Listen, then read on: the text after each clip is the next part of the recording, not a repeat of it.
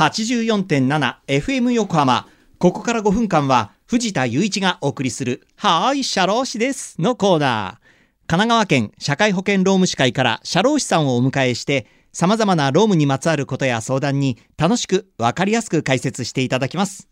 7月の社労士さんは横浜南支部新支部長の柳瀬誠さんです。柳瀬さん、今週もよろしくお願いします。はい、よろしくお願いいたします。さあ先週、えー産前産後期間中や、えー育児休業期間中の社会保険料が免除になるという話をお聞きしましたが休業期間中に申請すると、まあ、受けられる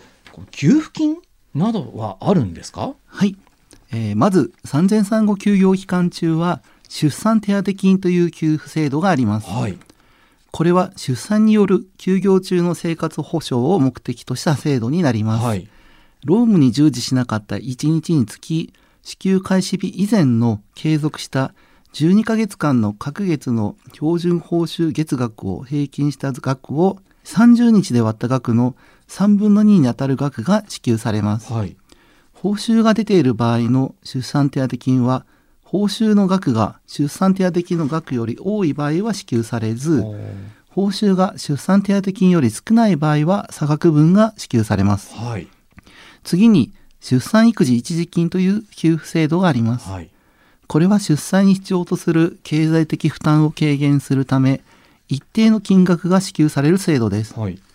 支給額は令和5年4月1日以降の出産の場合は50万円。妊娠週数が22週に達していないなど産科医療保障制度の対象とならない出産の場合は支給総額が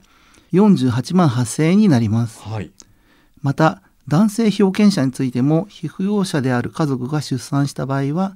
家族出産育児一時金を申請することができます。なお産科医療保障制度の医療機関などで出産される場合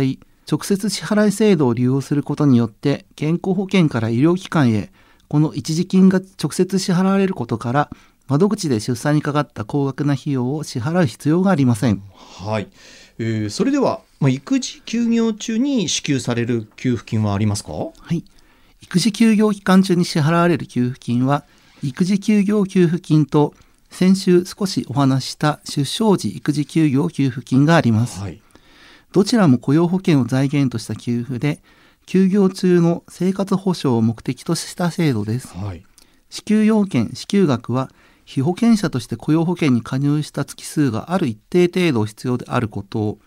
休業前に支払われた賃金を元に計算されることから、ケースバイケースになりますので、詳細は厚生労働省のホームページやお近くの社会保険労務士に相談していただけると幸いです。はい。まあこれ支給されるかどうか、まあいろんなケースがあるんですね。はいそうですね、もらえると思っていても、要件に満たなかった場合や、はいもらえるはずなのに申請してなかった場合もあり得るので、はいまずは問い合わせなどをしていただければ確実かと思います。はいまた、社会保険と雇用保険の違いで、取締役など役員をされている方について、原則は雇用保険に加入せずに社会保険のみ加入している場合が多いと思います。その方が出産した場合、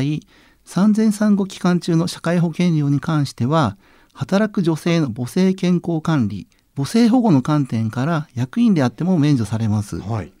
また出産手当金出産育児一時金も支給されます。ただ役員は労働者ではないため育児介護休業法が適用されません。はい。そのため育児休業中の社会保険料免除は育児介護休業法による満3歳未満の子を養育するための育児休業期間が対象となっているため役員が社内で育児休業を取得したとしても免除を受けることはできません。はい。また被保険者となっていないため育児休業給付金の対象とはなりません。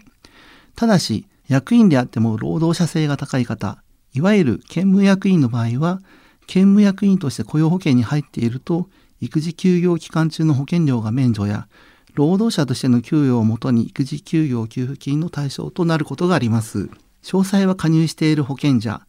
例えば協会憲法や各種健康保険組合等ハローワークにご確認いただければ幸いです。はい。まあ、いろいろなケースもね、考えられますからね、えーきちんと相談をされるというのがいいと思います。はい。ということで、リスナーの皆さん、いかがだったでしょうか？はい、社労士です。では、皆さんからのメールもお待ちしています。社労士さんに聞いてみたいことや、このコーナーへの感想もお待ちしています。メッセージをご紹介した方には、はーい、社労士です。オリジナルステッカーとオリジナルエコバッグをセットにしてプレゼントいたします。メールアドレスは、社労士アットマーク、fm 横浜 .jp まで。さて、そろそろお別れの時間です。ここまでのお相手は藤田雄一と、柳瀬誠でした。この後は再び、浅見ルナさんのサンデーグッドバイブスでお楽しみください。それでは、はーい、社労士です。また来週の日曜日午後2時30分にお会いしましょう。